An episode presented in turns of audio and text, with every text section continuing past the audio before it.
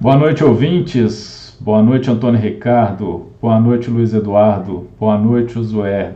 Sejam bem-vindos a mais um episódio do Discussarte. Boa noite, Josué. Boa noite, Luiz Eduardo. Boa noite, Frederico. Boa noite, ouvintes. Boa noite, Antônio Ricardo. Boa noite, Josué. Boa noite, Frederico. Boa noite, Frederico. Boa noite, Luiz Eduardo.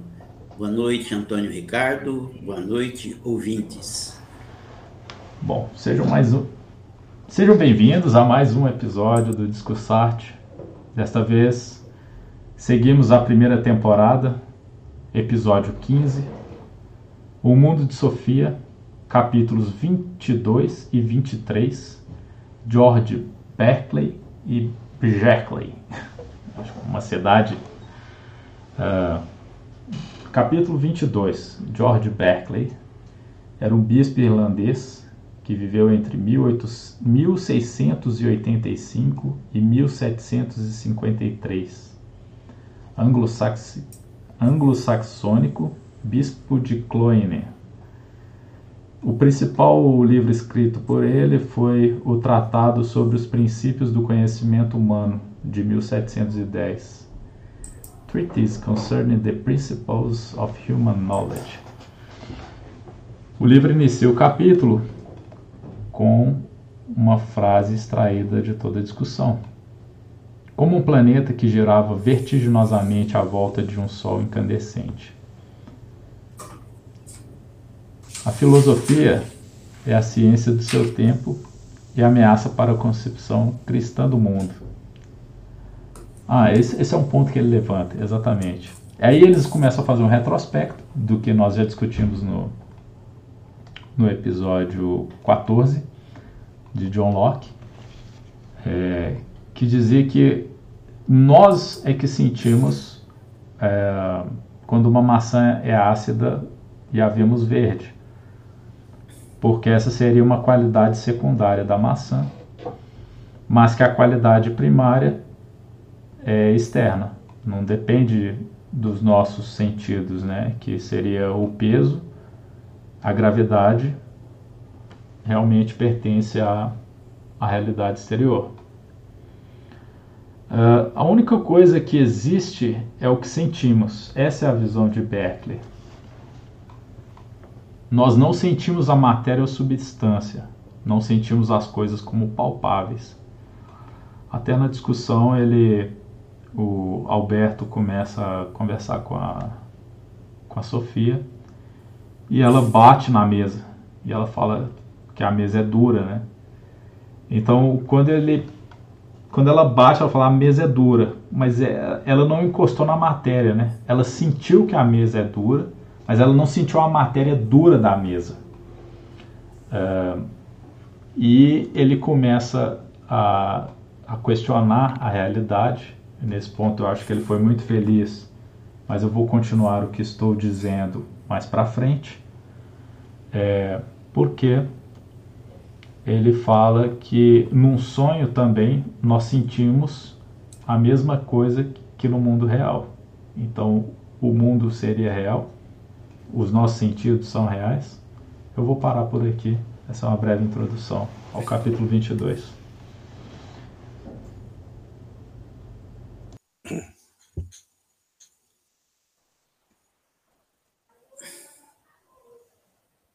Josué? Não? Muito bem.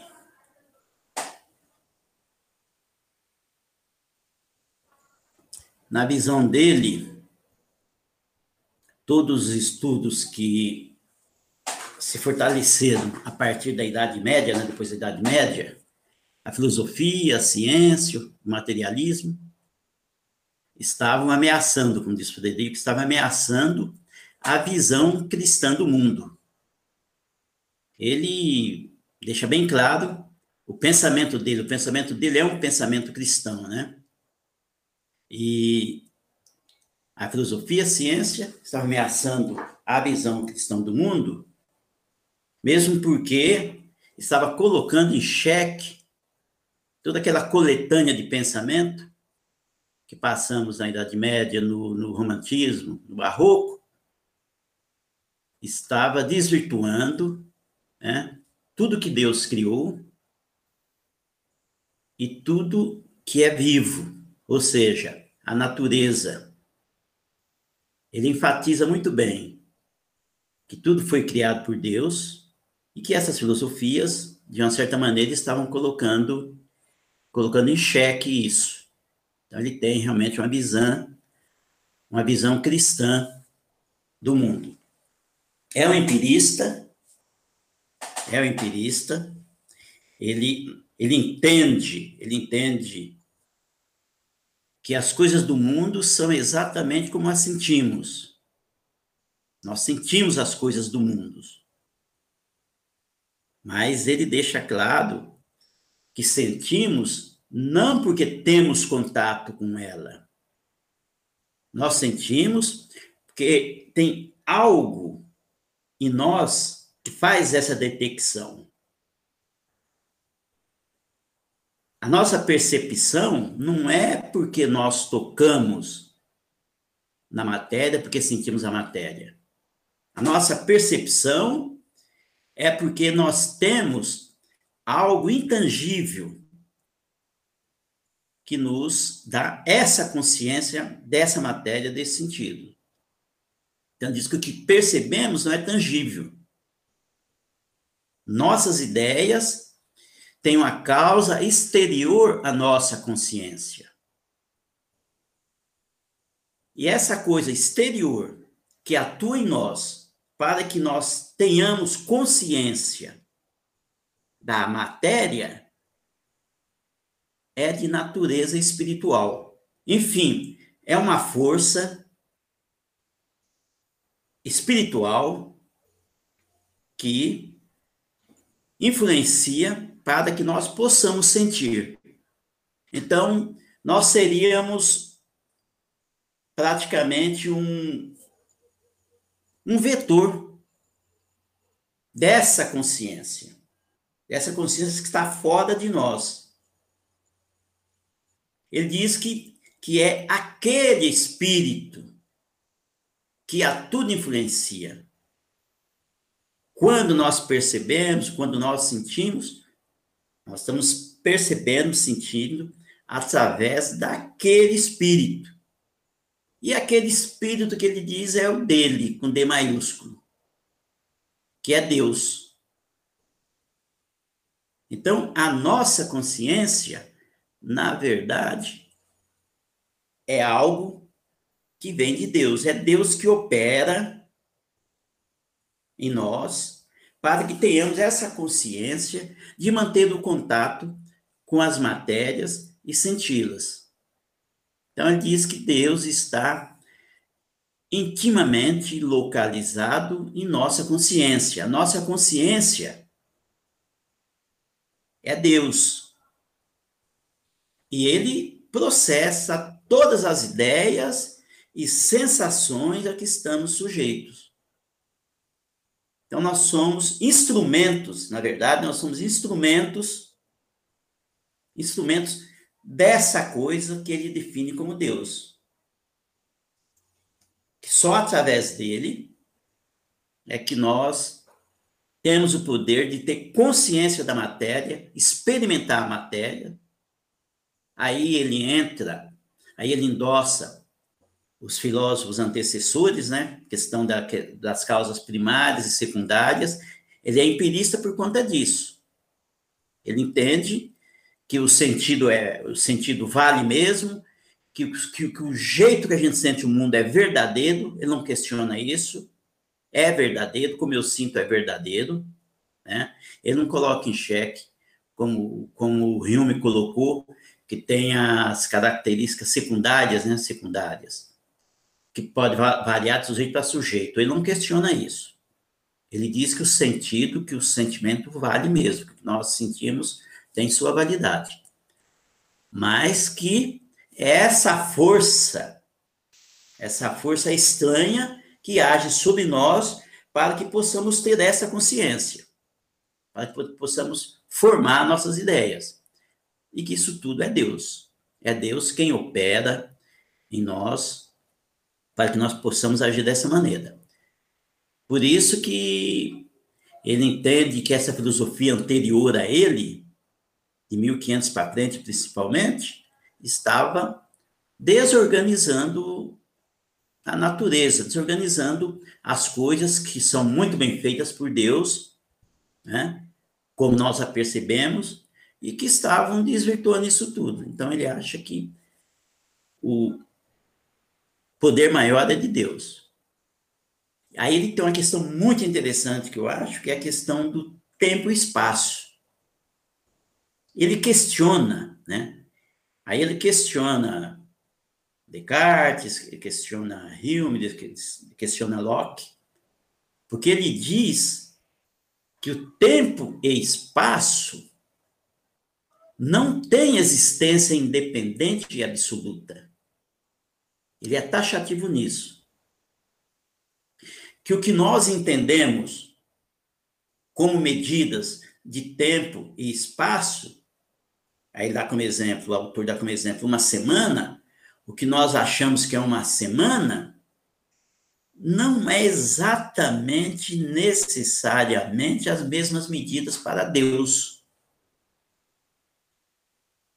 Então, se ele acha que essa nossa noção de tempo e espaço não comunga, não comunga com tempo e espaço para Deus, ele, ele fez uma abertura infinita. Ele fez uma abertura infinita aí. Aí você pode até pensar em lei da gravidade, você pode pensar em dobra do tempo, você pode pensar em buraco negro. Porque o que ele, quando ele diz que nossas medidas não são necessariamente as mesmas para Deus, ele bota em xeque as nossas medidas. Ao mesmo tempo que ele confia né, cegamente nos nossos instintos, né? No, no nosso instinto para sentir as coisas, medir as coisas, ele diz, deixa claro, que tem uma outro tipo, de uma outra referência, e essa outra referência é Deus. Ele não diz exatamente quais são as medidas de Deus, Evidentemente, ele torna-se impotente quando ele coloca em xeque as nossas medidas, ele nos coloca como impotentes em relação a Deus. Ele coloca Deus como absoluto. Então, acho que aqui ele dá uma abertura, dá um avanço fenomenal na questão da física, da química, da biologia.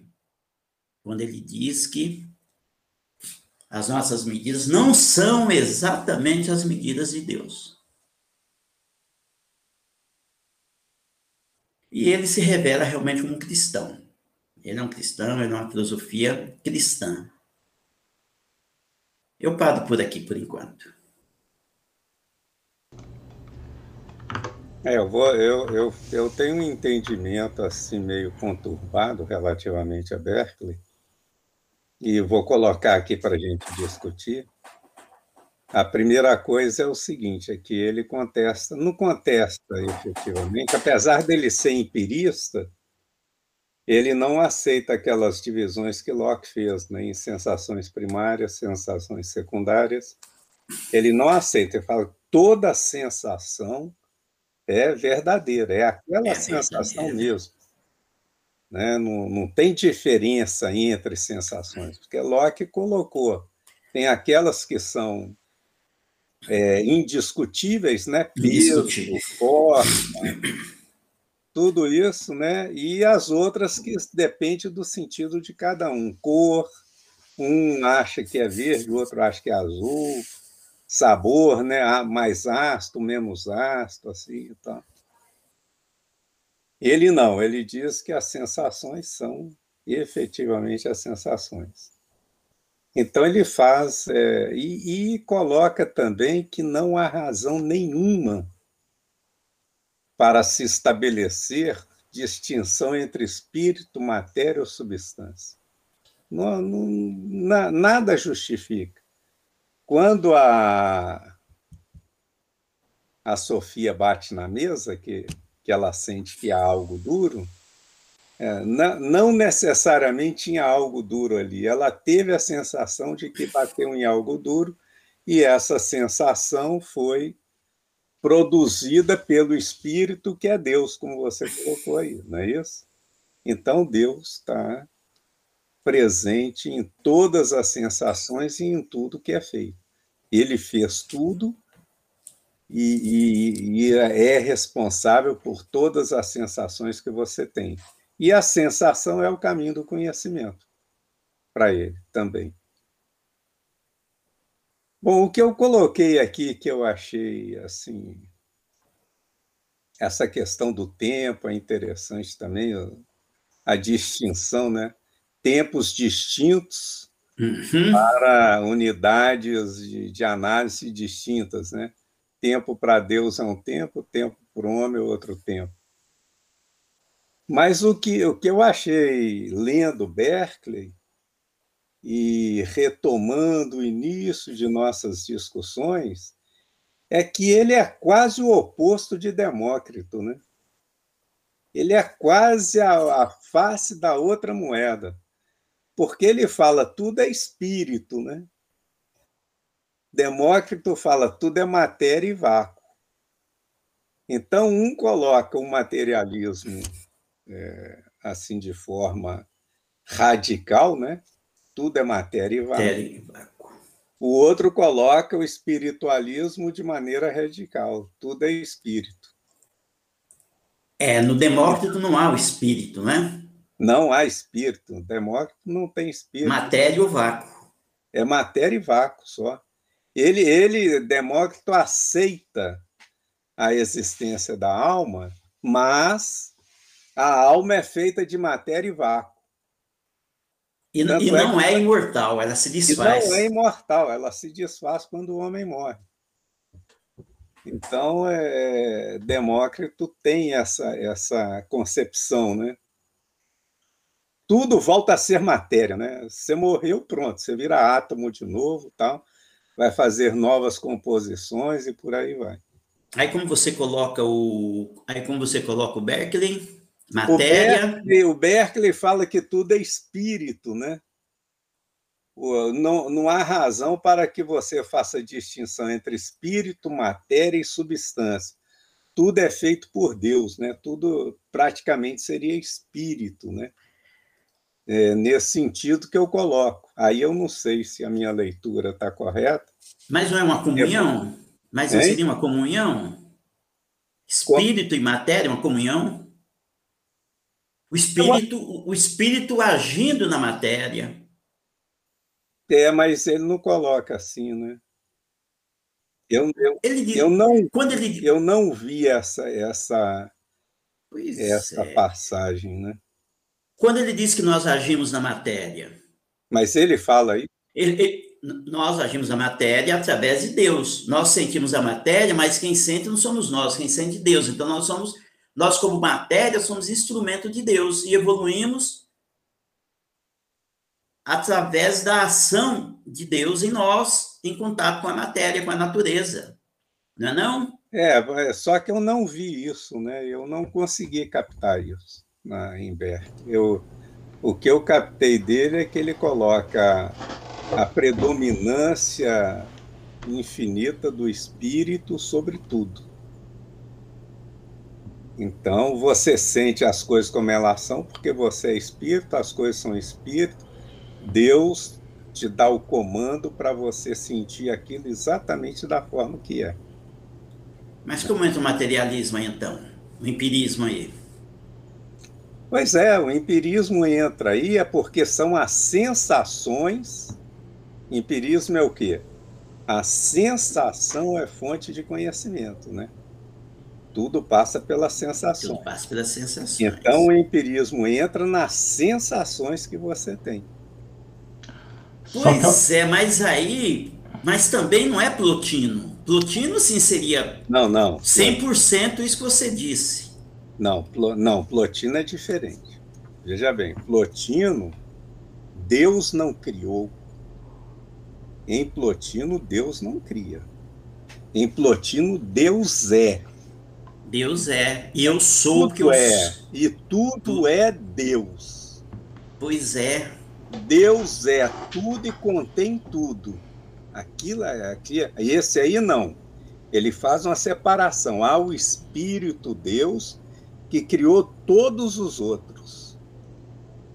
Ele, ele não ele não ele não não faz a, a confusão do Plotino, porque Plotino faz a confusão, né?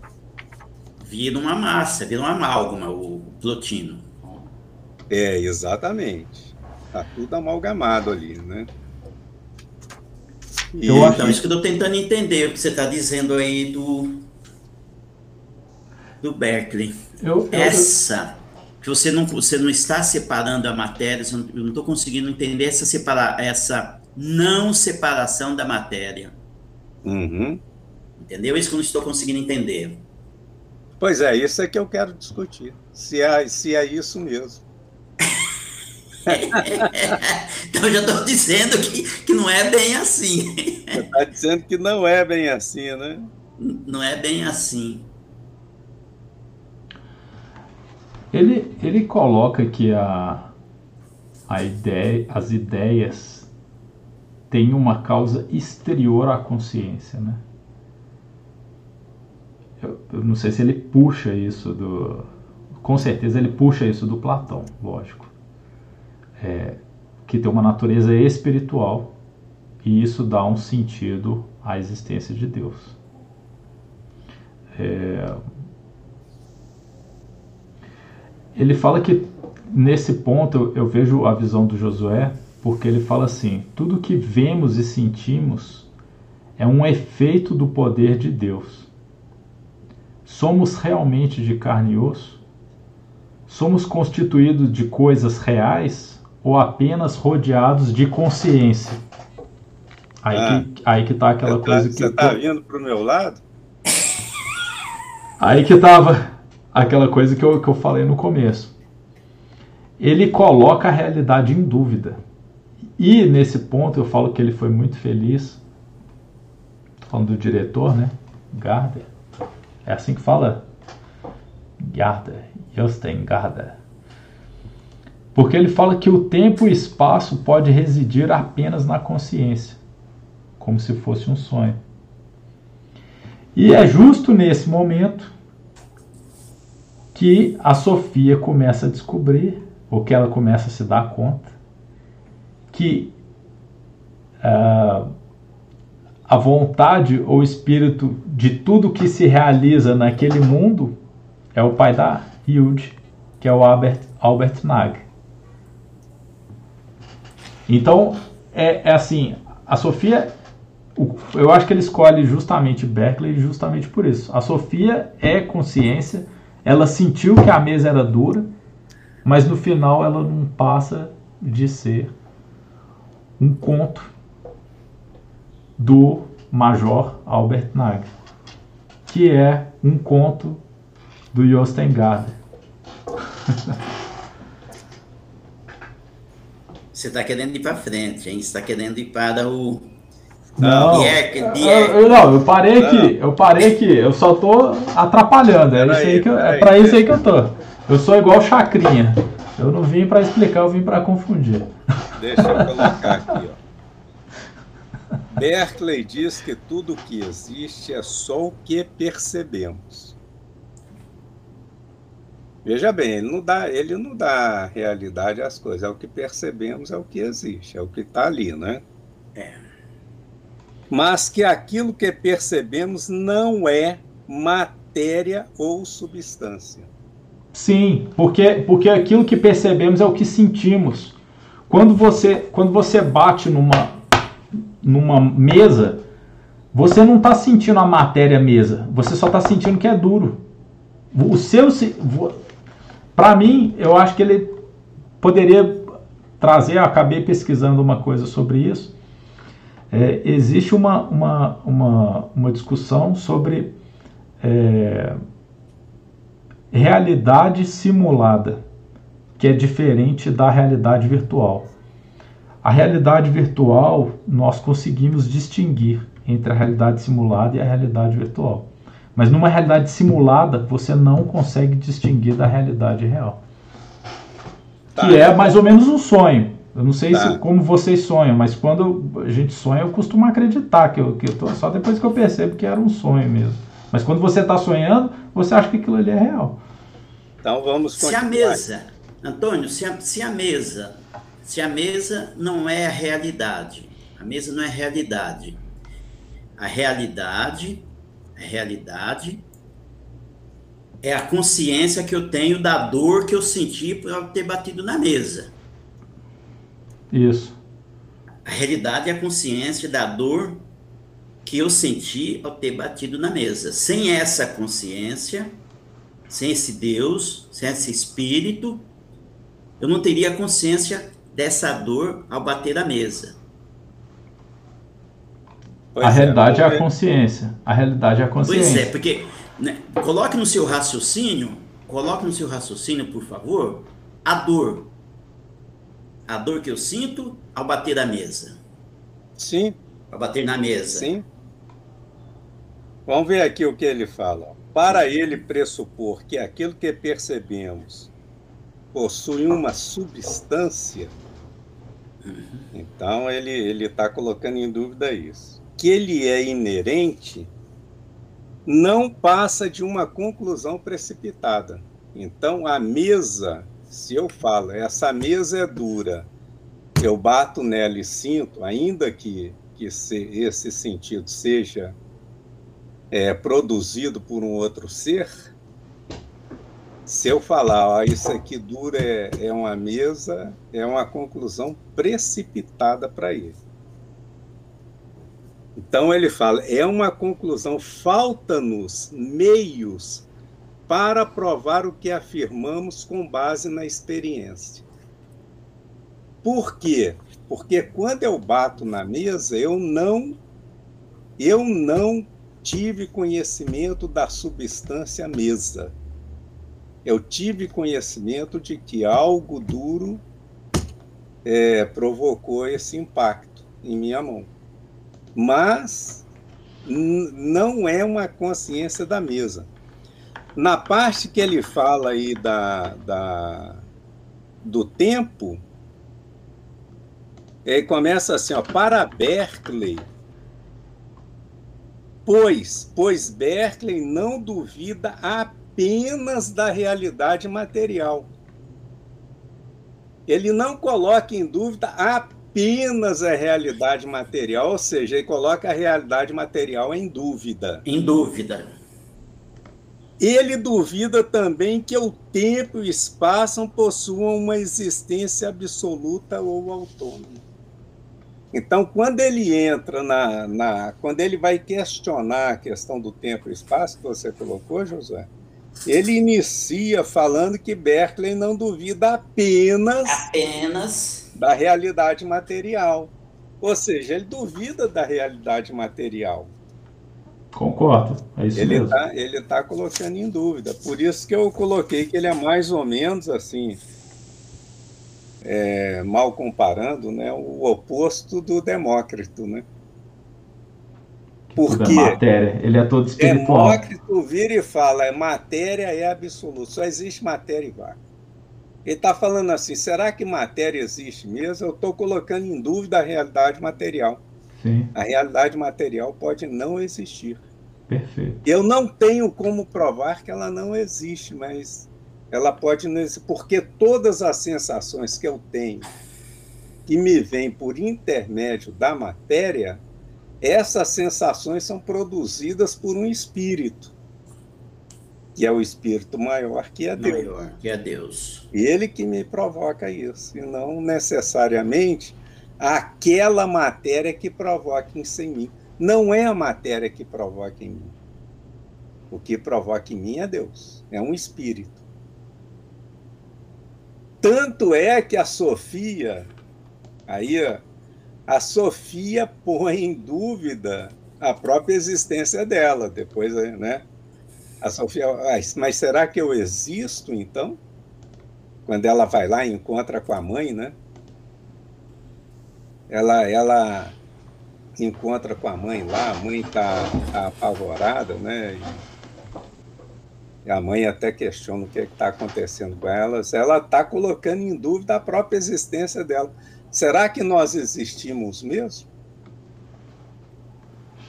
Então ele, ele, o Berkeley, ele, ele tem essa questão de tudo é espírito, ou seja, você não tem como entrar efetivamente na matéria, sentir a matéria. Por quê? Porque o espírito maior que está por trás de tudo faz com que você tenha essas sensações. Você tem sensação de cor, você tem sensação de duro, você tem sensação de peso, você tem a sensação do vento. Esse espírito está tá criando em você todas as sensações possíveis, todas elas. Não é a matéria que cria, é o espírito que cria. Mas a matéria é o objeto. Não, pois é, aí, aí é, a minha dúvida está aí. É, eu, Antônio Ricardo, eu vou fazer uma ponte é, com uma discussão que nós tivemos há algum tempo Sim. atrás. Né? É, nós, nós, só recapitulando aqui, nós tínhamos discutido um pouco antes de, de começar essas temporadas aqui no Discussarte. Nós chegamos a discutir alguns episódios daquela série muito boa, Black Mirror. E tinha um episódio que você criava o assistente perfeito, que era uma cópia da sua consciência. E isso, isso. é muito Berkeley, porque a, a pena na hora de adestrar a consciência é tempo. Enquanto passa é. um minuto para o cara, para a outra foram 60 anos, uma coisa assim. Ela tinha consciência e tal, não tinha corpo. Ela vivia numa realidade mas era só consciência. É só fazer uma ponte que me veio aqui agora. Eu não lembro o nome do, do episódio. Mas você está então, você está então, Natal. Você está querendo então contradizer o Beckley? Eu? Beckley, é. Eu não. Não, não, não, é, é só porque. entender Berkeley. com esse resumo do resumo do resumo que está aqui no livro é, O Mundo de Sofia porque ele vai, ele vai, ele vai colocando em dúvida, ele começa falando não há razão para que você pense em matéria ou substância. É, aí ele coloca isso aí em dúvida. Quando você tem qualquer qualquer tipo de o sentido é tudo, né? Você sente exatamente as coisas como elas são. Exato por quê? porque o sentido é feito por Deus. Deus, por Deus. vai te dar um sentido errado. Deus vai te dar um sentido certo das coisas, né? Então você vai sentir as coisas como elas são, porque esse sentido advém de Deus. Se o sentido advém de Deus, você não tem como entender a matéria em si. Pois é, ele diz que Deus criou e mantém viva a natureza. Aí ele diz mais adiante: as coisas do mundo são exatamente como as sentimos. Isso. Mas não são coisas. Ele está negando aqui. Mas não as são coisas. coisas. São como exatamente como elas são, mas elas não são coisas. Não são coisas. Isso. Perfeito. O que percebemos, que a gente acha que é coisa, que nós percebemos e que achamos que é coisa, não é coisa, é algo intangível. É a consciência. É algo intangível. E essas ideias têm uma causa exterior à nossa consciência, que é a natureza espiritual e que é Deus. Sim. É, mais ou menos então, por aí.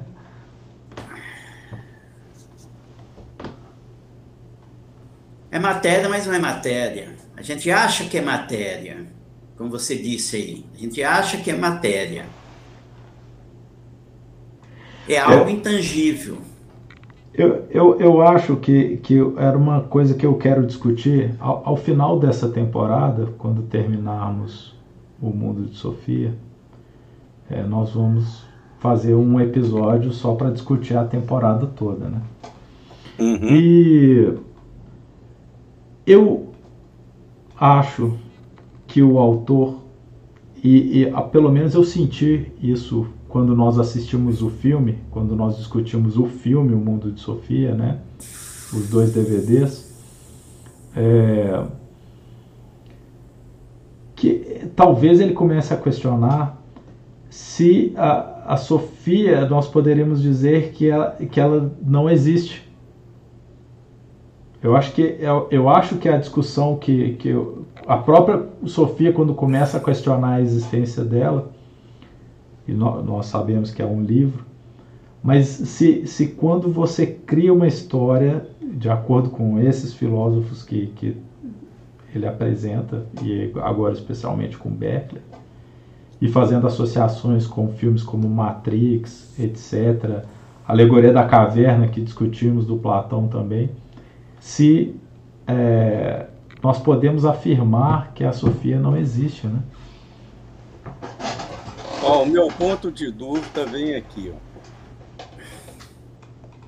É... Locke disse também que as qualidades primárias, tais como tais, tais, tais, Peso, realmente gravidade. pertencem à realidade que nos cerca. Perfeito. Essa realidade exterior teria, portanto, uma substância física. Locke, assim como Descartes e Spinoza, considerava o mundo físico, portanto, uma realidade. Perfeito. É justamente isso que Berkeley coloca em dúvida. Claro, ele põe em dúvida tudo. Pois é. Tudo emana, tudo emana do mundo físico, né? para eles.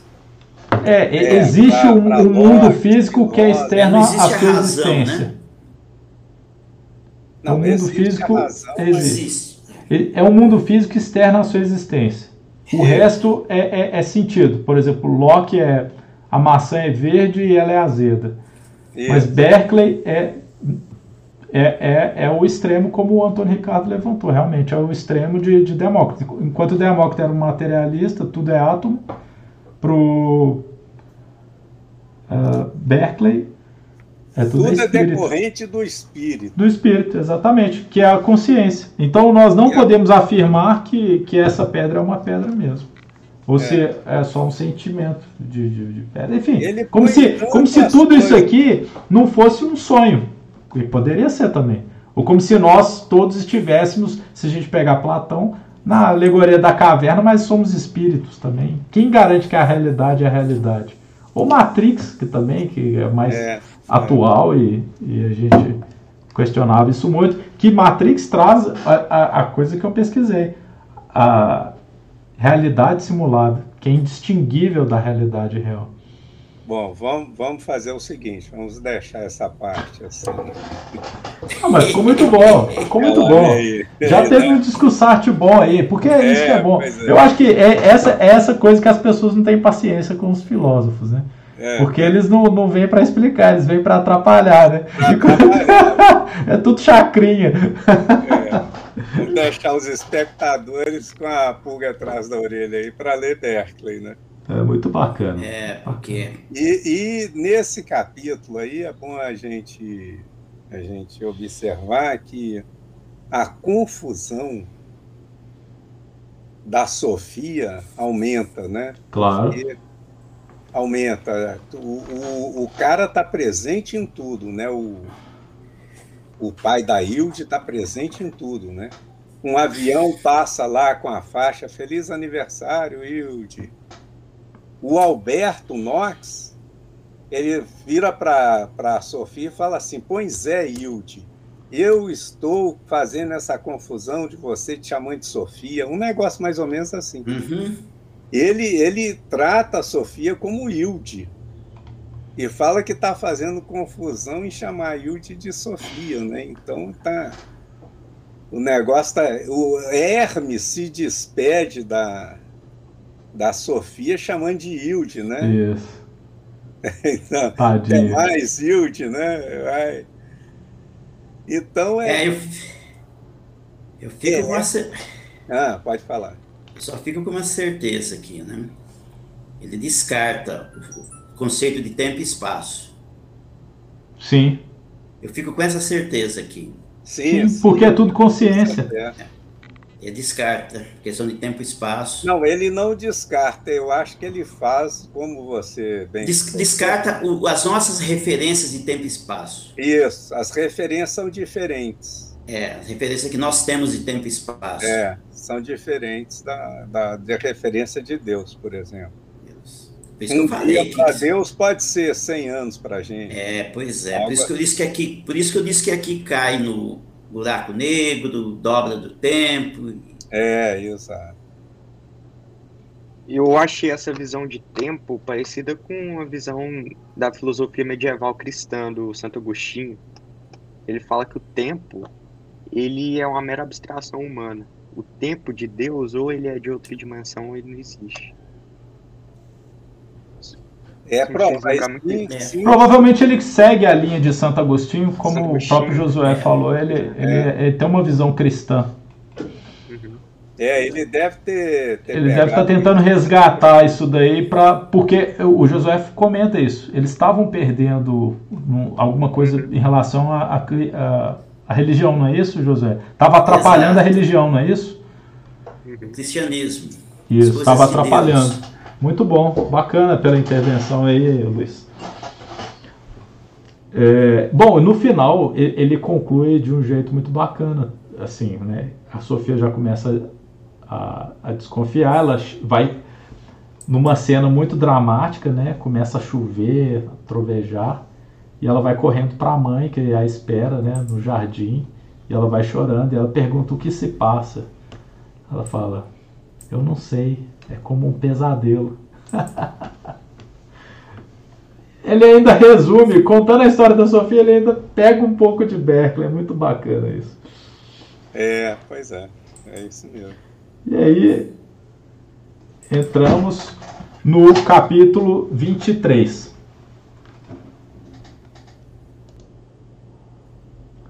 Capítulo 23, Berkeley. Um espelho mágico antigo que a bisavó comprara a uma cigana.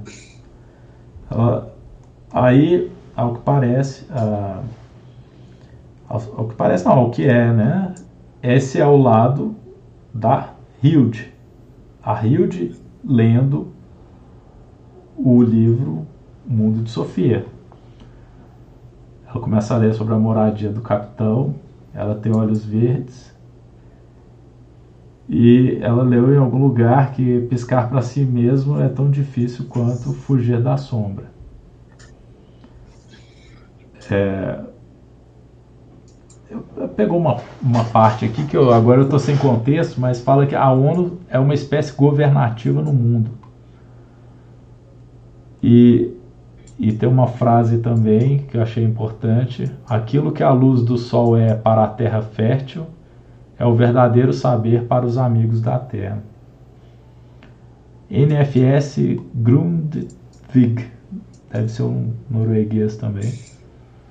E ela encontra o livro O Mundo de Sofia e começa lá todos os capítulos de onde começamos. Ela começa a ler a história da Sofia encontrando a Yorun e fazendo as perguntas de onde vem o mundo. Alguma coisa surgiu do nada a uma certa altura ela começa a encontrar o postal no embrulho. Aí fala que a filosofia deveria estar inserida no, nos programas escolares. Eu marquei isso porque eu acho importante. Eu acredito também que a filosofia nós deveríamos ter acesso desde o começo. Né? Talvez a primeira série pós-maternal já poderíamos discutir alguma coisa assim. Não sei. Não sei se é muito cedo também, se é uma cabeça muito infantil para isso. É, aí começa em Demócrito, que acabamos de discutir também, transformações da natureza, não se alterava realmente, tudo era pequeno, indivisível. Os templos com mais de 2.500 anos, como Partenon. E ela fala que é uma sugestão, é, é, essas leituras, né, eu, vejo que são sugestões do autor. E eu concordo com a maioria delas. Né? Uma era que cada cidadão, nós lemos isso em alguns episódios para trás, que cada cidadão deveria receber um livro básico da história da filosofia, né, todo cidadão que nascesse na Terra deveria saber um pouco da história da filosofia. E ele fala que todos os países da ONU deveriam fazer em conjunto uma cópia fiel da Ágora de Atenas, trabalhando as questões filosóficas e hipóteses de desarmamento. Seria um projeto gigantesco que uniria a humanidade. Chega em Platão, a alma deseja voar nas asas do amor de volta ao mundo das ideias, libertada da prisão do corpo. Berkeley de Hilde, juntamente com a foto de Berkeley. Ela encontra isso na casa dela, né? E ela acredita que foi o pai dela que colocou, né? Que seria um filósofo que negara a existência de um mundo material exterior à consciência humana. Ou seja, o mundo, em resumo, né, que nós acabamos de discutir, para Berkeley, o mundo só existe na consciência humana. E se o mundo existe, e se é, é um pouco penso logo existo, independente da de, de, de ter corpo físico ou não, né? É um, é, ele faz uma referência a Descartes, né? Aí ele chega em Aristóteles, Nada existe na consciência que não tenha existido primeiro no mundo dos sentidos, que é a contraponto a Platão, que tudo existia no mundo das ideias. Todas as coisas na natureza pertencem a grupos e contragrupos. Platão, não há nada na natureza que não tenha existido primeiro no mundo das ideias. E a crítica de Aristóteles a Platão é que Platão teria duplicado todas as coisas se a coisa existe no mundo das ideias e no mundo real, ela seria duplicada. Ele manda um postal para Sofia e sabe que ela entrega. Ele entra em Plotino, tudo que vemos é mistério divino, estamos mais próximos de Deus na nossa própria alma. Momentos raros, somos esse mistério divino. Tudo é uno, esse uno é um mistério divino. As moças que é a Sofia e Urum, encontram na cabana do Major os postais enviados para Hilde. E eu vou encerrar com uma bela frase de Goethe, não é isso? Quem não sabe prestar contas de três milênios permanece nas trevas ignorante. Vive apenas o dia que passa.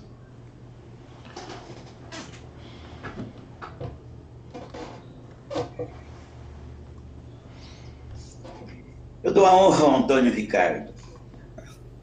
Tá ok. Esse aqui é o capítulo das surpresas, né?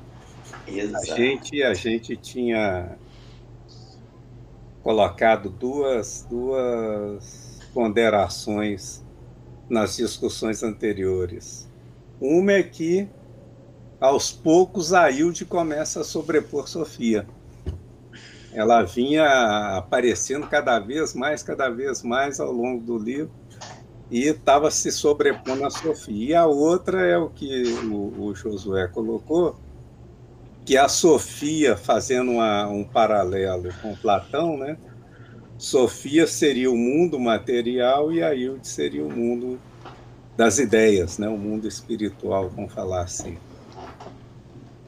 E aqui a gente, o, o cara dá, dá uma, uma, uma genialidade, né? Eu, para mim, é, a surpresa é muito grande, né? Quem Coisa mais rasteira, né? É, chega nesse capítulo aqui, muda tudo, né? Vira tudo de cabeça para baixo. Né? Bom, tem algumas coincidências, né? Por exemplo, o aniversário da Hilde é dia 15 de junho. Mas o pai só vai chegar no dia de São João, exatamente o dia que a Sofia vai comemorar o aniversário dela. O Alberto Nag se parece com Alberto Knox, né? Eles têm a mesma aparência. O comportamento da mãe da Hilde é o mesmo comportamento da mãe de Sofia. A gente for, for olhar assim mais precisamente, né? E aquela cabana é a cabana que a Sofia, que a Hilde está, que é a tal de o lugar das bétulas, né? Por isso chama Bierkli. que, uhum. que vem da, de Bétula, em norueguês, né? Então, é, tem toda cercada de bétulas, né? O campo lá, tudo cercado de bétulas. E era conhecida como a casa do capitão, né? Quando o, o bisavô da Hilde construiu a casa. Então, veja bem, a Sofia esteve na casa que a Hilde está. É, que, como é que, que as coisas são interessantes. Outro ponto de contato que ele coloca é o, o espelho. A Hilde tentava piscar os dois olhos ao mesmo tempo em frente ao espelho. A Sofia viu uma pessoa piscando os dois olhos ao mesmo tempo na frente do espelho. Ela parece ter visto alguém, né, no espelho, a Sofia, né?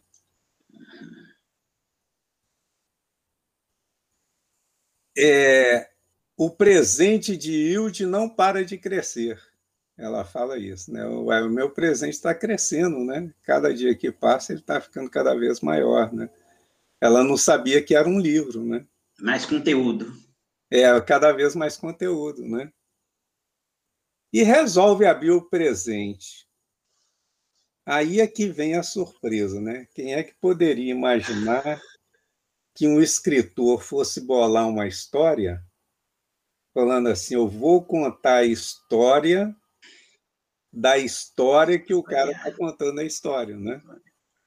Quer dizer, Sofia é um personagem de um livro que o Major escreveu que é inspirado na filha dele, Hilde. Né? A mãe de Sofia é inspirado na mulher dele. E o Alberto Knox é inspirado nele mesmo. Então, ele, ele, ele escreve, quer dizer, a gente está lendo aquele livro lá e jamais poderia imaginar, nós fizemos diversas hipóteses aqui, né?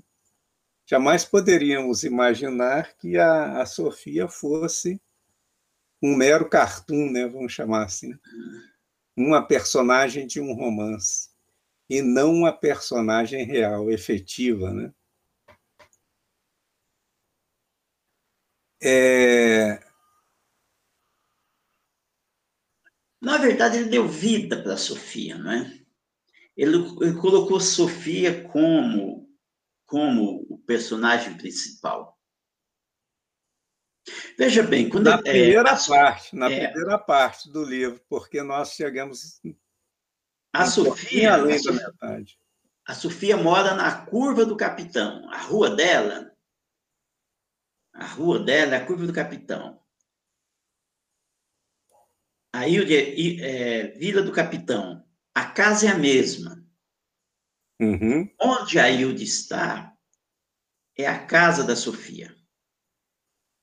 É por isso que eu reforço a minha tese de que as duas são a mesma pessoa, em planos diferentes. Sim. Mesma pessoa, em planos diferentes. Não, a Hilde, a Sofia, é um personagem de um livro que o pai escreve, escreveu para para a Hilde, para inspirada na Hilde, quer dizer. Inspirada na Hilde. O que, que é diferente de, da Sofia e da Hilde? Aquilo que a Sofia não gostava nela, por exemplo, os cabelos. Ah, ela fala: o meu cabelo ele é assim, ele não é nem louro e nem preto. Fica um negócio de destaque nenhum. A Sofia ali... tem o cabelo preto e liso. É liso que me incomoda. É, é que, que... Então ele, ele vai colocando, por exemplo, ela tentar piscar duas vezes no espelho, ele coloca isso no romance, né? Coloca. Foi uma, uma passagem real da vida dela, né? Ela tentando fazer aquilo, né? Então ele vai colocando as coisas na, na no livro de acordo com o que a Sofia, que a Hilde tinha vivido. Nesse capítulo, ele recapitula, na verdade, nesse capítulo, ele, é, ele recapitula para nós tudo o que ele, o que ele passou para nós até agora. É uma recapitulação para a gente gravar na memória tudo, tudo que nos repassou até agora. É, exato. Vista, Vista pelos olhos, é. olhos da Hilt. E aí que eu coloco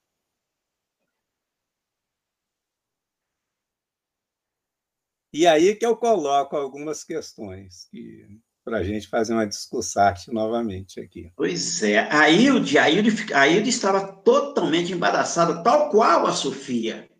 Tal qual a Sofia. As ah. mesmas sensações que a Sofia sofreu, teve, a Hilde também teve ao ler o livro as mesmas sensações. Pois é, aí o pai falou para a Sofia numa carta que ele mandou para ela, você falou para a Hilde, você vai conhecer uma garota, tal. Aí ela vê logo, né? A garota é a Sofia, né? É a Sofia. Quando é apresentada no livro, a garota é a Sofia. Então eu queria colocar aqui algumas questões para a gente. Na verdade é uma questão só, mas mas eu a subdividir. Desdobrável. É. Primeira coisa, a história que a, que a Hilde está lendo, a história que a Hilde está lendo agora, ela começa exatamente lá. Jardim do Éden, a Cartola, vai, segue a mesma sequência é, do livro, não é isso? É, exato. A mesma coisa. A história que ela está lendo é a mesma que o leitor leu? Não, pois é, eu estou fazendo a pergunta. Depois eu vou colocar o porquê que eu estou fazendo a pergunta. Pois é, mas aí é que aí é que eu tenho a minha dúvida. As críticas que o Alberto faz ao Albert está disponível para Hilde?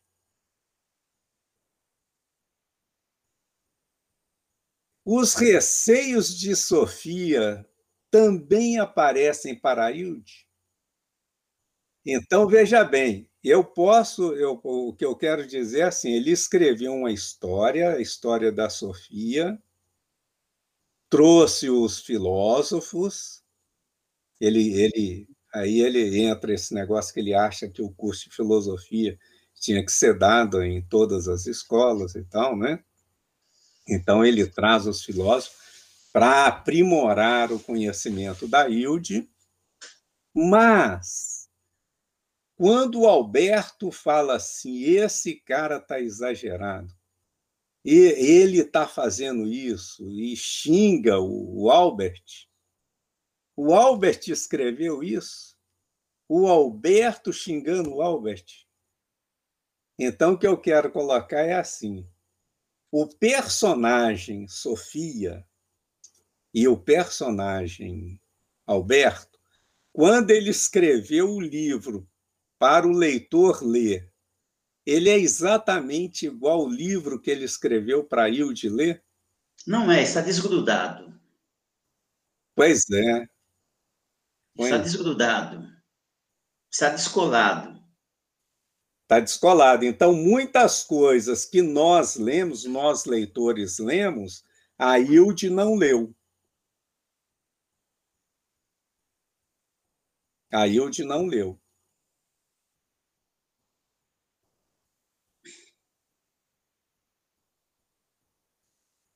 Pois é, é, é isso que, que eu estou pensando.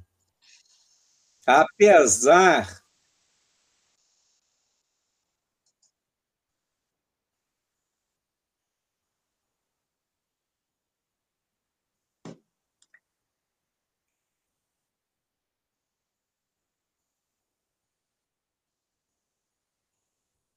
Pois é. Sim, sim. É, é isso que eu estou. Porque ele, ele coloca dentro da, da, da, concepção dele, que ele discute muito religião, né? o livro discute bastante religião, né? e foca bastante nisso.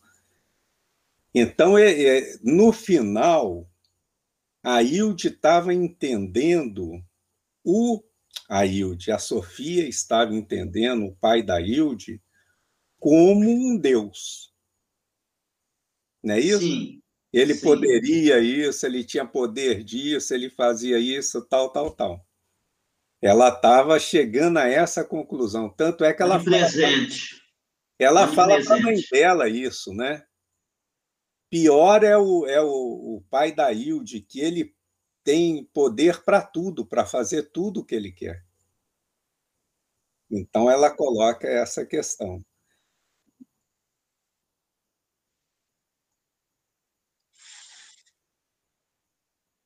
Ah.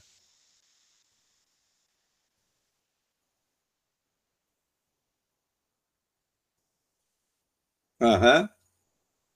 Isso aí ela, isso aí ela leu. Ok? A Hilde leu isso. Agora, o que eu quero falar é o seguinte: a Hilde leu, por exemplo, quando o Alberto vira e fala assim: esse cara está exagerando, esse cara é. Que ele está xingando o. O pai da Hilde. O pai da Hilde. Quando o Albert é, quando o Albert está apavorado, a gente sente que o, que o Alberto está apavorado. Quando ele está apavorado, nós precisamos chegar com urgência até Berkeley. Nós precisamos chegar lá e tal, tal. Quando ele está nesse, nesse apavoramento todo, a Hilde está vendo isso? A Hilde Não está, tá por isso que eu digo que elas são descoladas. São descolados, então São tá. descolados. E aí entra o que o Frederico falou. Então, o personagem, apesar de ser personagem, ele tem consciência.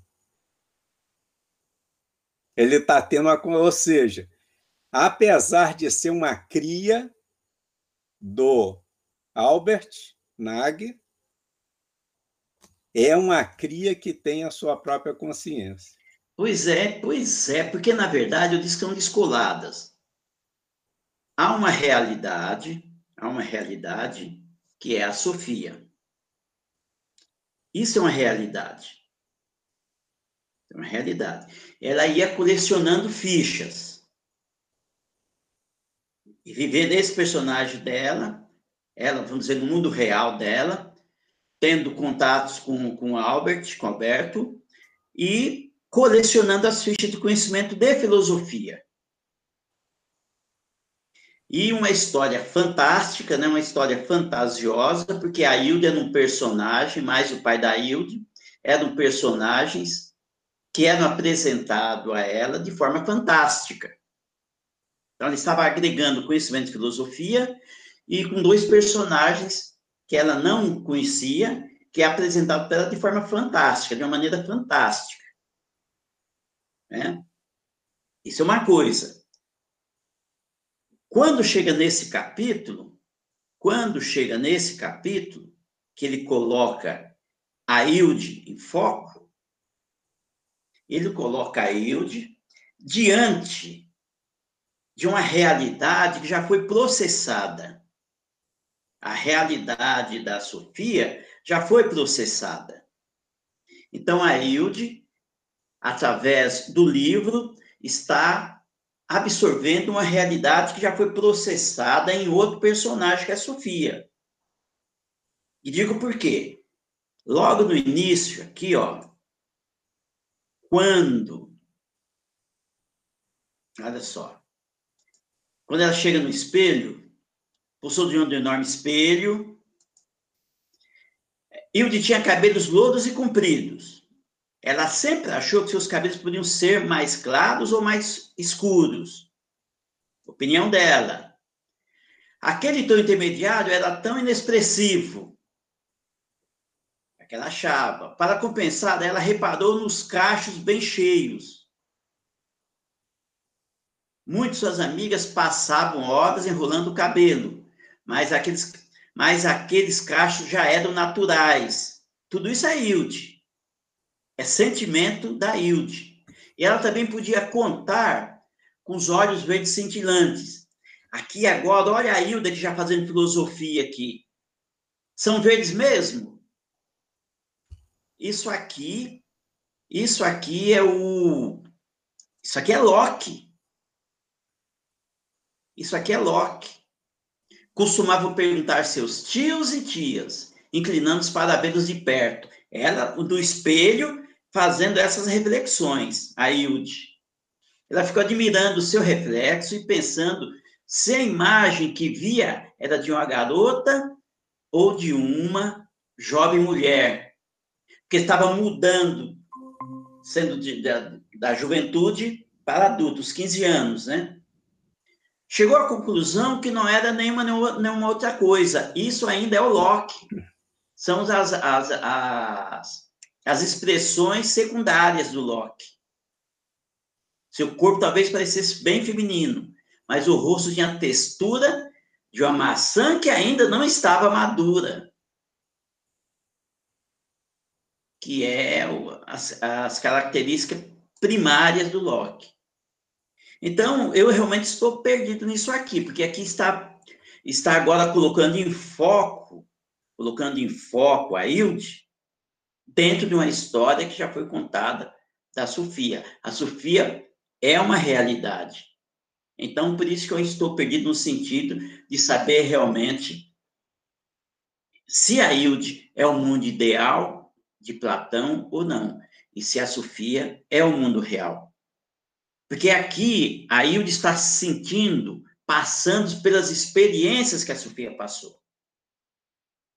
Porque aqui ele está imprimindo, está imprimindo Hilde na filosofia. Os sentimentos que, que, a, que a Sofia foi exposta, a Hilde está sendo exposta também. E o autor está descrevendo isso. A Hilde não está só lendo a história de Sofia. Ela está vivendo a mesma história que a, que a Sofia viveu. Eu vi essa coisa também. Também. Gente, essa obscuridão que ele nos colocou aqui, também estou vendo isso.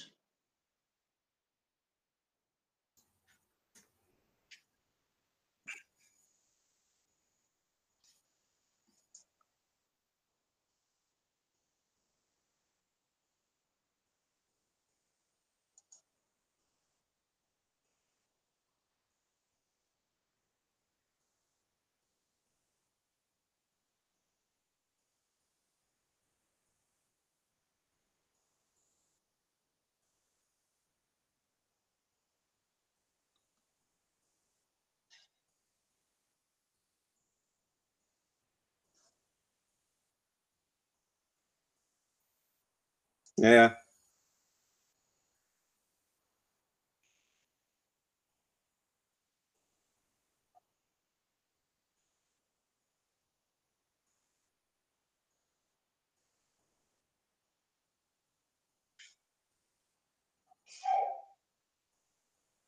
Ah, eu concordo com, contigo, Josué, em certo aspecto, que é o seguinte: uma seria ideal, a outra seria real.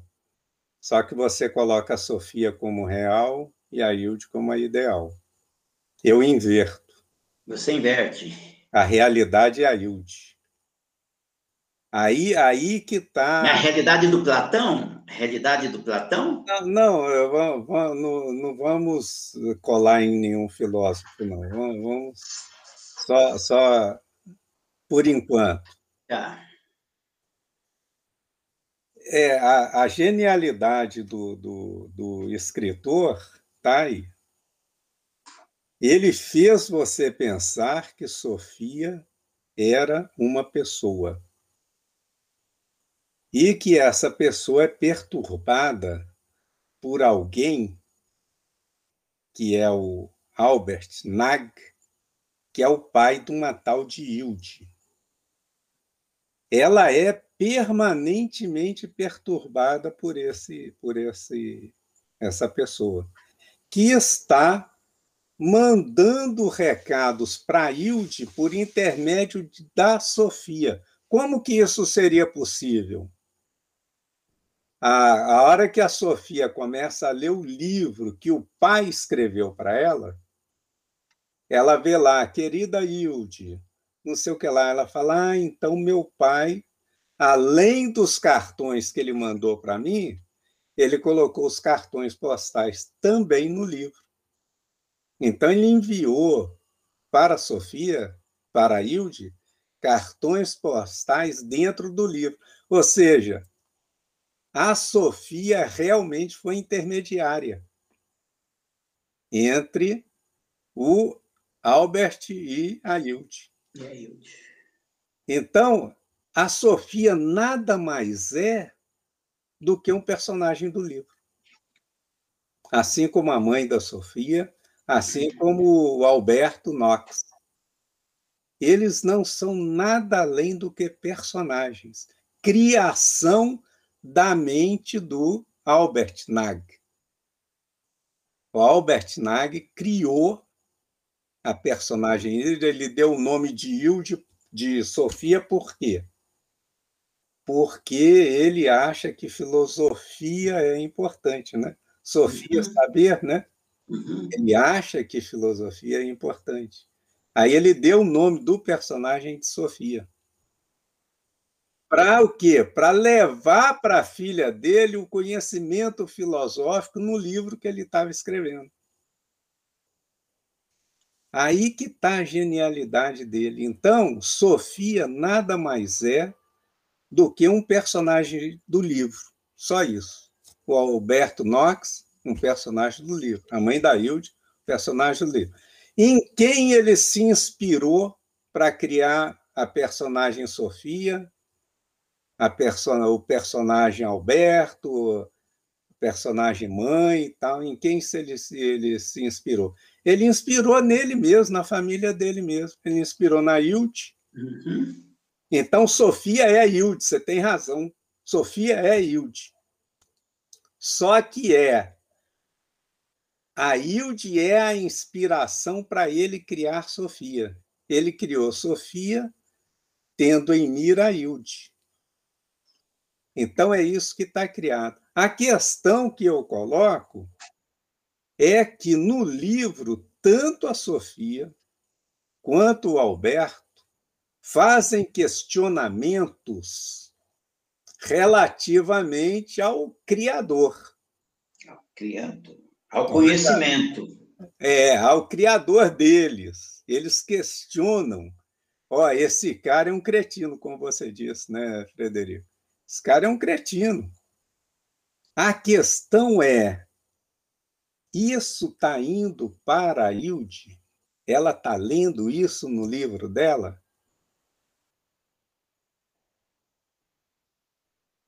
É, que o, o pai vai escrever para a filha que tem um personagem que ele falou que está falando que ele é cretino.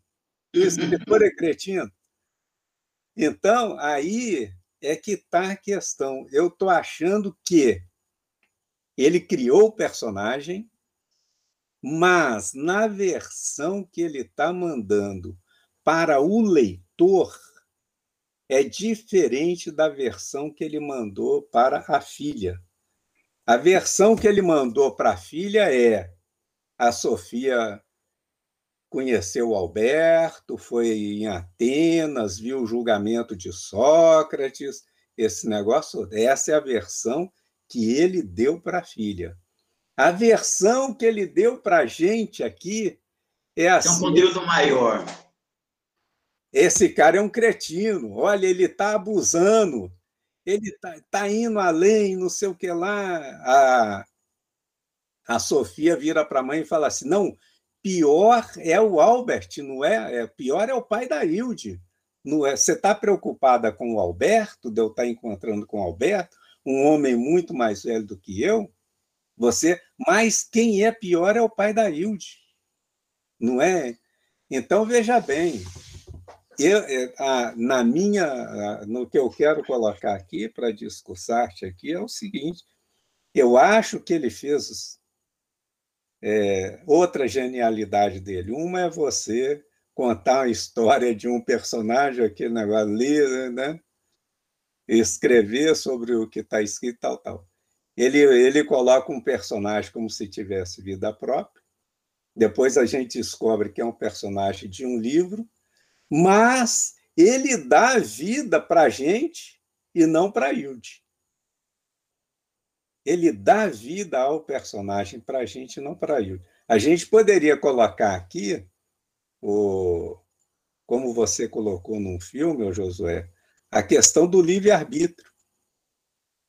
Ele deu ao personagem o livre-arbítrio. Eu gosto do meu criador ou não. Pois é, esse criador para mim é algo maior, é um, é um Deus, uma coisa, ou essência. Mas é, mas é sim, é um Deus. Esse mas... Albert, o pai da Hilde, é o poderoso, o onipresente. Não. Sim, mas sim, onipresente nessa história, nesse universo particular, nesse livro específico que ele, que ele escreveu. Ele é onipresente ali. Não que ele seja onipresente em outras situações. Ali na criação dos personagens, isso aí sim. Então, o que ele trouxe foi, nesse universo particular que ele criou, que é a, a, a história da Hilde, interpretada por Sofia, ele criou Sofia, mas para a gente, ele deu à Sofia uma consciência que ela não tem no que ele escreveu para Hilde. É o que eu estou interpretando.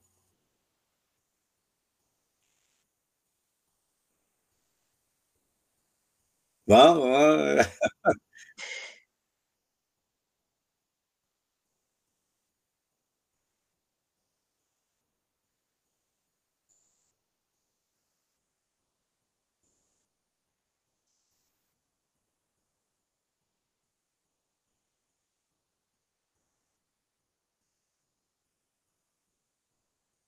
Tem algum que não acha?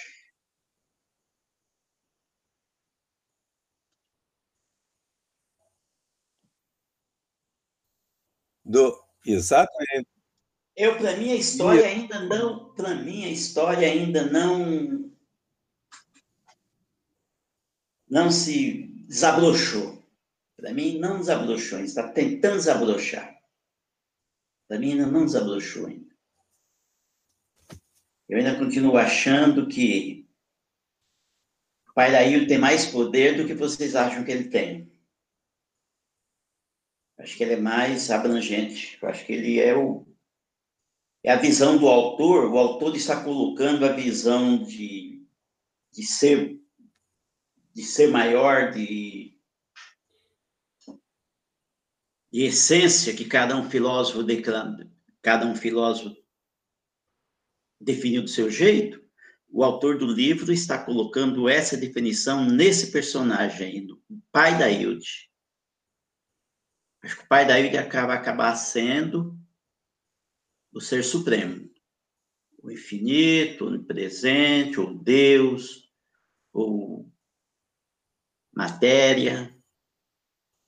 Não, eu é, é, é, é, é esses atributos de revolta, de revolta que o que o Alberto e a Sofia têm são, na verdade, é, manifestações, manifestações de, de descontentamento com o desconhecido que eles têm. De não aceitar, por exemplo, a capacidade que, que, que, que essa pessoa que Deus tem de apresentar um cartão do livro e chegar no dia seguinte na mão dela essas supostas, esses supostos saltos da realidade,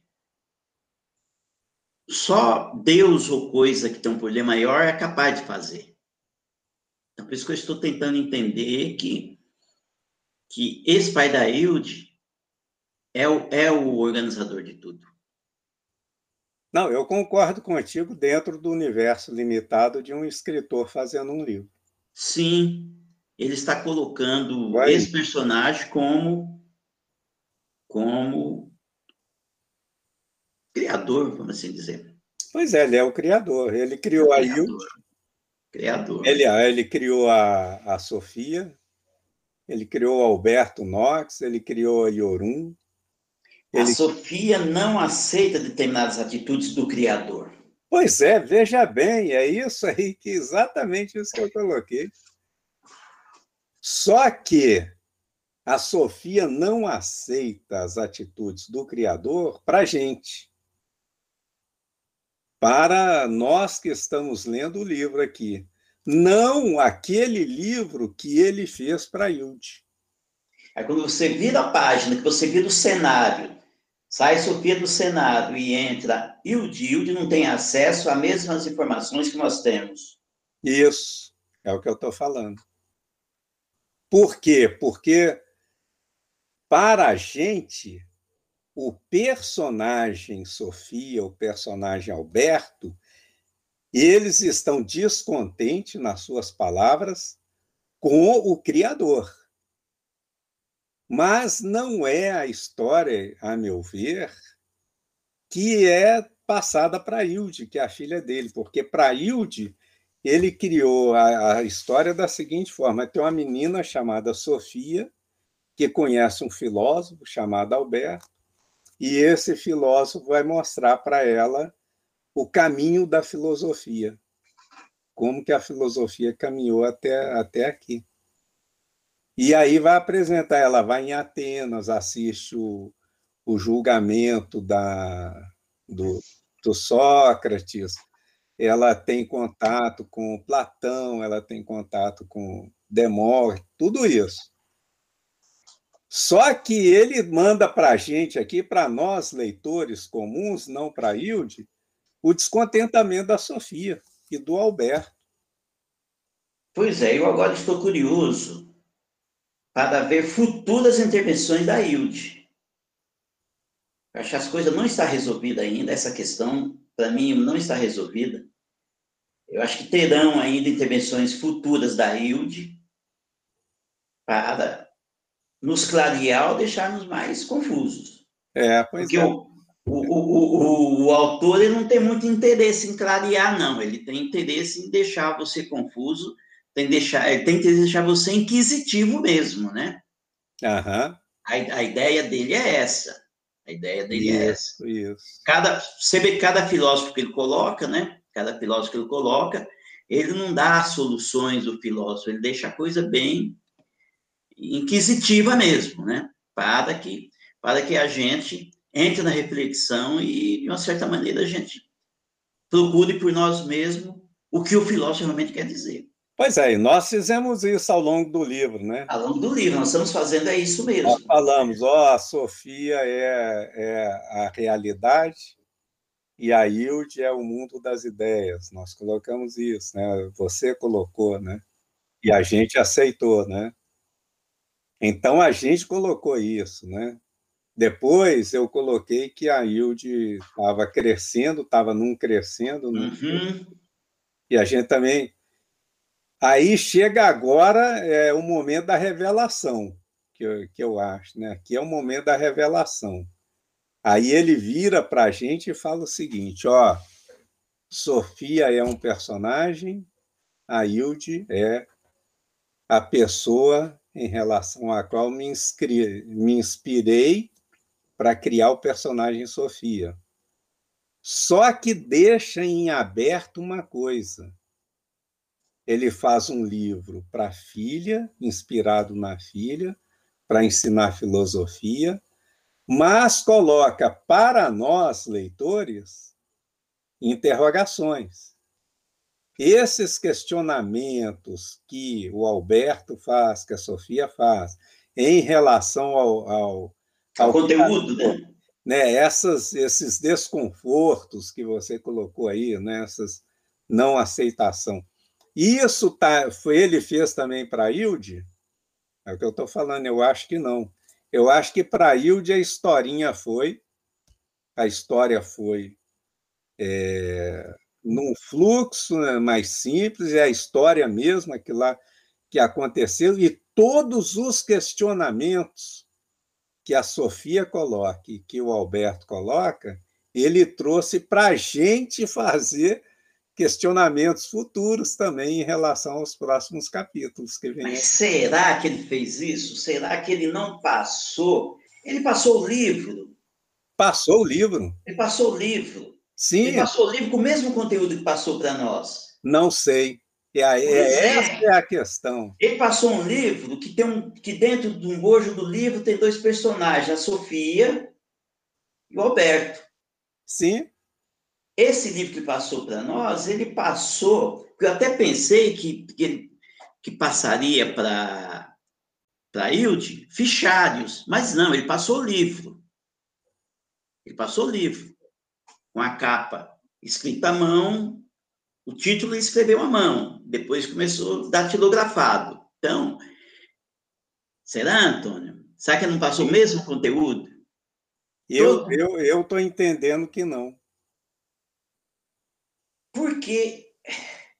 Porque ele não colocaria para a filha dele um, um, livro Alberto chamando, por exemplo, ele de cretino. A Sofia falando para a mãe que o pai da Hilde era uma pessoa pior ainda do que ela estava preocupada, que era uma pessoa terrível, que tinha um poder. Ele não ia. Quer dizer, ele, o que, que ele queria contar para a filha? Ele queria contar para a filha a história da filosofia. E ela como partícipe. É isso que ele queria. Então, nisso aí, os livros são iguais. Mas os questionamentos feitos pelos personagens que ele criou relativamente ao Criador, esses questionamentos ele trouxe só para a gente.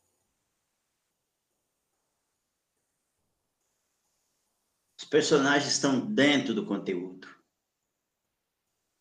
Os personagens estão dentro do conteúdo. Sim, as falas todas do, do, do, personagem, dos personagens estão no conteúdo. Fazem parte do conteúdo. Não, não faz. O questionamento deles em relação ao, ao, ao Criador não tem nada a ver com filosofia. Eles estão questionando aquele cara. Aliás, eles usam palavras fortes para tratar dele, né? Esse cara tá indo longe demais, esse cretino e tal, e, e é tudo assim, né? Ele, eles, eles não, não têm muita simpatia, vamos falar assim, pelo Criador. Eles são duros com o Criador. Verdade. Então ele não são ia. filosoficamente falando. Não, pois é, mas eles são duros. Ele, ele não ia é, escrever para a filha dele alguém xingando ele mesmo. Eu vou escrever para minha filha que alguém está me xingando, né? Ó, oh, o é. pai da Hilde é assim. Aliás, eu acho que no livro que ele entregou para a Hilde não tem pai da Hilde. Não existe isso, pai da Hilde. Verdade. É, eu vou deixar, eu vou, eu vou eu vou, vou deixar em stand-by, viu? Sim. Vou deixar em stand-by. Stand Não, é, foi um questionamento muito bom. Eu vou, eu vou fazer como o. Vou fazer como o Locke, né? Locke não, o Hume. Eu não concordo e nem discordo. Eu não tenho fundamento suficiente para dizer que sim e também não tem fundamento suficiente para dizer que não. É o Locke, Locke não, Hume, não é? É. Ó, veja o que eles falaram. É. Sofia e Alberto concordam que o pai da Hilde é mentalmente perturbado. Mas, ao mesmo tempo, astuto. Quer dizer. Verdade. o cara. É, ele, é, você tem razão. Nos palavrões aí você tem razão, mas eu ainda. Eu ainda não me convenci. Tá bom, é isso mesmo. Essa é a filosofia. Não, é, ótimo, ótimo. Esse é o espírito. Então, não me convenci. Esse é o espírito. Vou dar mais uma, fazer, dar mais uma reflexão nisso. Fazer mais uma reflexão. Quem sabe mais para frente eu consigo transformar isso em céu de brigadeiro. Também está nublado. Uhum. Mesmo que eu estava com a ideia fixa, né, de está com a ideia fixa do mundo real e do mundo ideal. Então, estou quebrando as castanhas do coco. Você, você virou um platonista de carteirinha. É que... Não, não, também não. Bom. Eu andei falando os boas né, na semana passada, né, a respeito de Platão, então por isso. É. Né? Sabe, é, só continuando aqui, o autor ele coloca um ponto também que eu acho interessante, que ele fala o seguinte: quando se tratava de mulheres ou alguma coisa relativa a mulheres, a enciclopédia era omissa como uma cratera na lua. Haveria uma comissão de homens para censurar, censurar enciclopédias? É um ponto bem interessante, né? Como que a história apaga as mulheres, né? As filósofas, como a gente discutiu, Hipátia, né? E só fica os homens, né? Que é o mais adequado à visão paternalista masculina de Deus da Idade Média. Aí ela cita Hildegard von Bingen, que era uma pregadora, escritora, médica, botânica e cientista, e que nesse período as mulheres eram mais práticas e mais científicas do que os homens. Lembra novamente que Deus tinha um lado feminino para outras religiões, como o judaísmo, uma natureza maternal. E esse lado chamava-se Sofia. Uhum. É, ele coloca isso aí. É um, é um questionamento interessante mesmo. Ele traz uns, umas perguntas que a, as meninas se fazem, né? Que é por que, que a gente escuta tão pouco das mulheres, né? Por que que Hipátia foi morta pela multidão e iniciou-se a Idade Média. Não, ali não tem nada a ver.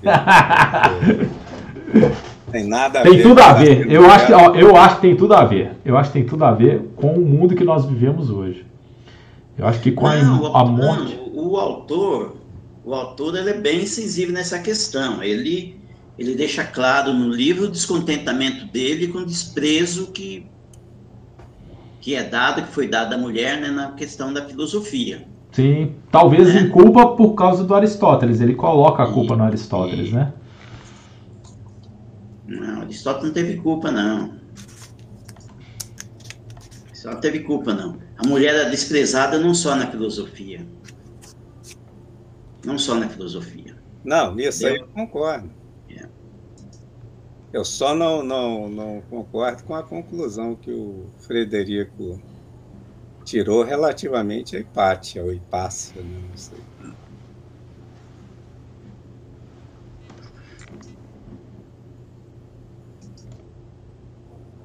Mas como assim, Antônio Ricardo? O que, que você discorda da, da questão da Hipátia?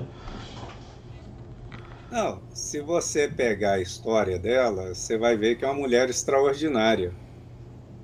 Tem conhecimento fantástico de, de ciência, de matemática. Aliás, matemática é o conhecimento que ela tem, muito grande de matemática. Era uma das principais pensadoras da época em Alexandria, mas não era cristã. O grande problema da Hipátia é que ela não era cristã. Não é ser ou não mulher.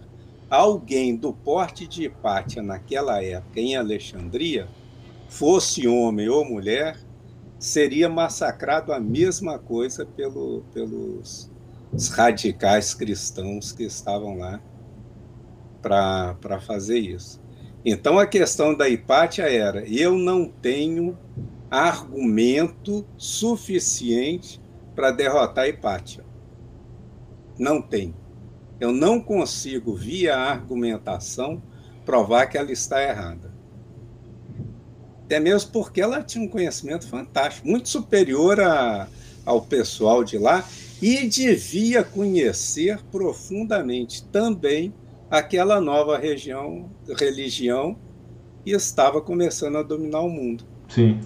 Ela devia conhecer e saber os pontos fracos, a, as contradições que Spinoza depois levantou, né?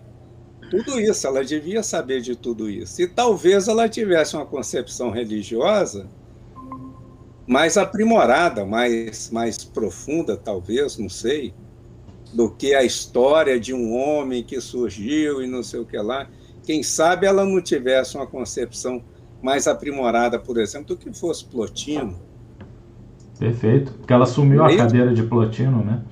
Né, não sei, isso aí eu não sei. Eu acho que ah, na época tinha Sim, pelo que, que eu andei lendo sobre ela, ela lecionou na cadeira da Academia de Alexandria no lugar de Plotino. É, pode ser.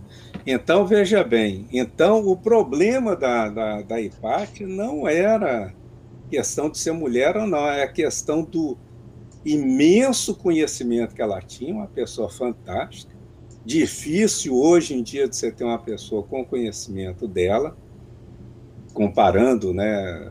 Claro, você levando em consideração essas épocas, uhum. o conhecimento da época, muito difícil e que não aceitava aquela religião que estava lá começando a dominar o mundo, né? O mundo, pelo menos o mundo greco-romano.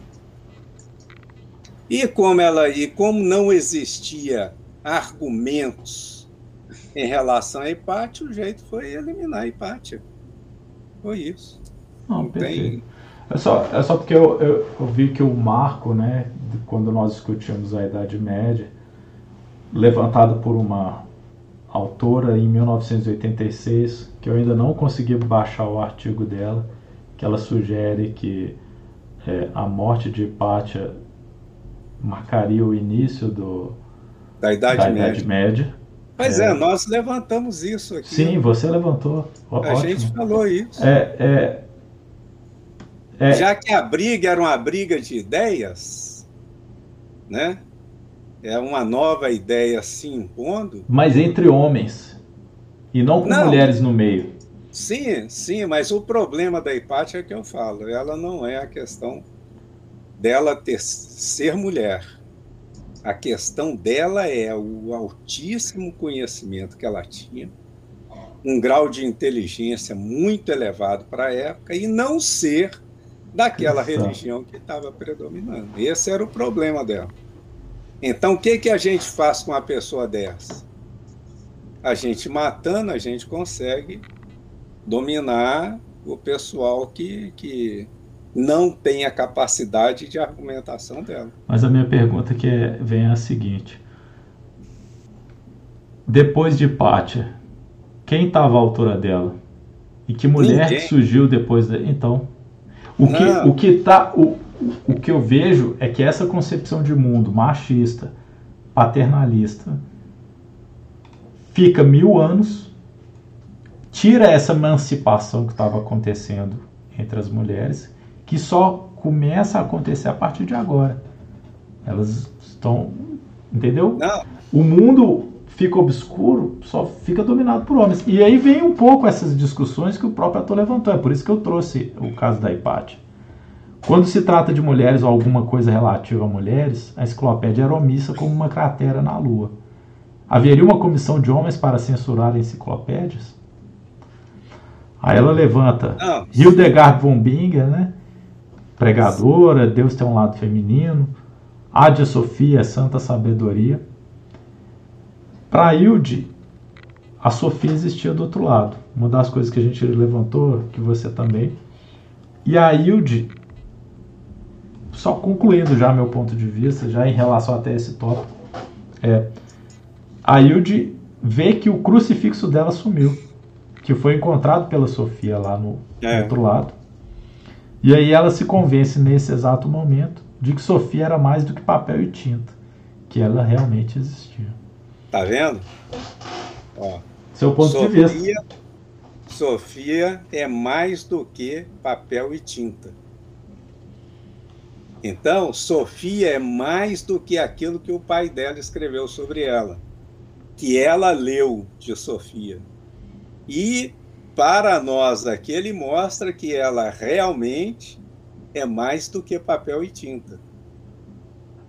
Ela não é só um personagem que está atrelado única e exclusivamente à vontade do criador dela.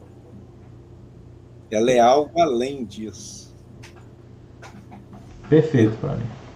É, eu, eu não tô, não tô negando machismo em hipótese alguma, só que eu acho que a Hipátia é muito mais do que isso, muito além disso. Ela está acima de. Porque o respeito que o pessoal tinha por Hipátia lá na, em Alexandria era imenso. Então ela estava muito acima dessa questão. É claro que depois a própria Bíblia tem, tem passagens lá que a mulher tem que obedecer o marido, esse negócio todo lá, né? Então, é que ela é machista e, e quando a nova religião predomina, predomina o machismo mesmo, que já vinha, né? A gente não sabe quando que começou isso, mas ela deu um reforço grande. Né? Perfeito. Ok, para okay. mim. Tá... Ok, Josué? Beleza. Ok. Senhores, então encerramos aqui capítulo 22, capítulo 23 do livro O Mundo de Sofia, na nossa temporada, episódio 15. Daqui a 15 ou talvez 30 dias, é, em razão de, de festas, é, continuaremos é, o capítulo 24, que é o Iluminismo, e 25, que é Kant, se não me engano. É, na próxima semana, ou mais para frente também, vamos discutir, dando sequência à segunda temporada, o encoraçado Potemkin.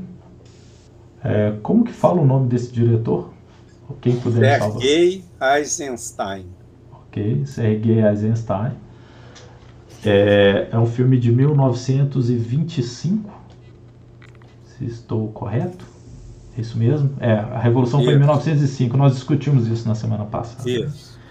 Perfeito. Então é isso. Então, estamos aqui encerrados. Grande júbilo dos camaradas, né? Seguiremos assim que, que possível. É, nosso, nossas temporadas aí, nossa primeira e segunda temporada. Então é isso. Boa noite, Josué.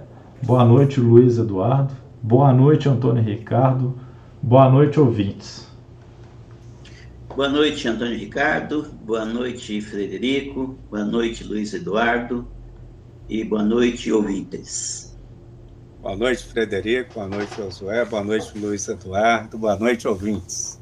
Boa noite, Antônio Ricardo. Boa noite, Frederico. Boa noite, Josué. E boa noite, ouvintes.